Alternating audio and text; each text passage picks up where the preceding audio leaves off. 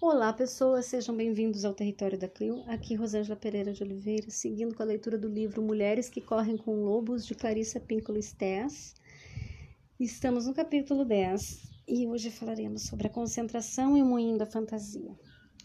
Na América do Norte, o conto intitulado A Menininha dos Fósforos é mais conhecido na versão de Hans Christian Andersen.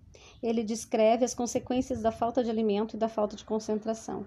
Trata-se de uma história muito antiga, contada pelo mundo afora em versões diferentes. Às vezes, ela fala de um carvoeiro que usa seus últimos carvões para aquecer enquanto sonha com tempos passados. Em algumas versões, o símbolo dos fósforos é transformado em algum outro objeto, como na história de do pequeno florista, que descreve um homem magoado que contempla fixamente o centro das suas últimas flores até desaparecer para sempre. Embora haja quem dê uma interpretação superficial a essas histórias e declare que não passam de histórias piegas, querendo dizer que elas têm excessivo apelo emocional, seria um erro ignorá-las sem lhes dedicar maior atenção. Em sua essência, esses contos são profundos e profundas expressões da psique, a qual pode vir a ser hipnotizada negativamente ao tal ponto que a vida real e vibrante começa a morrer em espírito.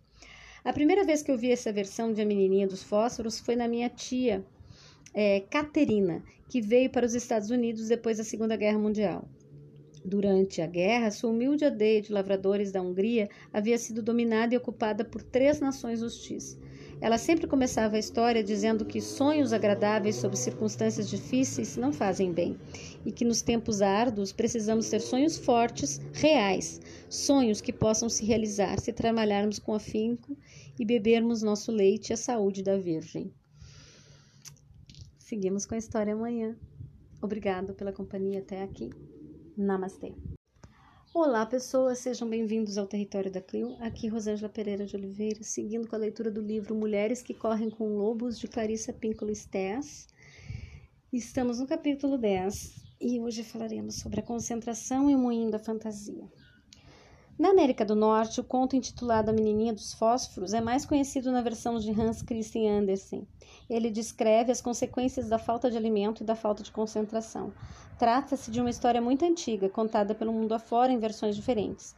Às vezes, ela fala de um carvoeiro que usa seus últimos carvões para aquecer enquanto sonha com tempos passados. Em algumas versões, o símbolo dos fósforos é transformado em algum outro objeto, como na história de do pequeno florista, que descreve um homem magoado que contempla fixamente o centro das suas últimas flores até desaparecer para sempre.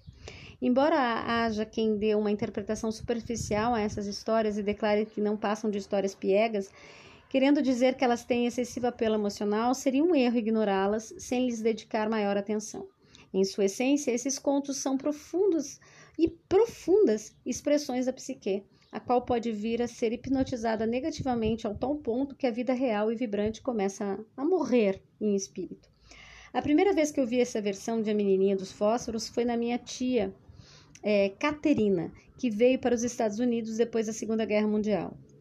Durante a guerra, sua humilde aldeia de lavradores da Hungria havia sido dominada e ocupada por três nações hostis. Ela sempre começava a história dizendo que sonhos agradáveis sob circunstâncias difíceis não fazem bem e que nos tempos árduos precisamos ter sonhos fortes, reais, sonhos que possam se realizar se trabalharmos com afinco e bebermos nosso leite à saúde da Virgem. Seguimos com a história amanhã. Obrigado pela companhia até aqui. Namastê.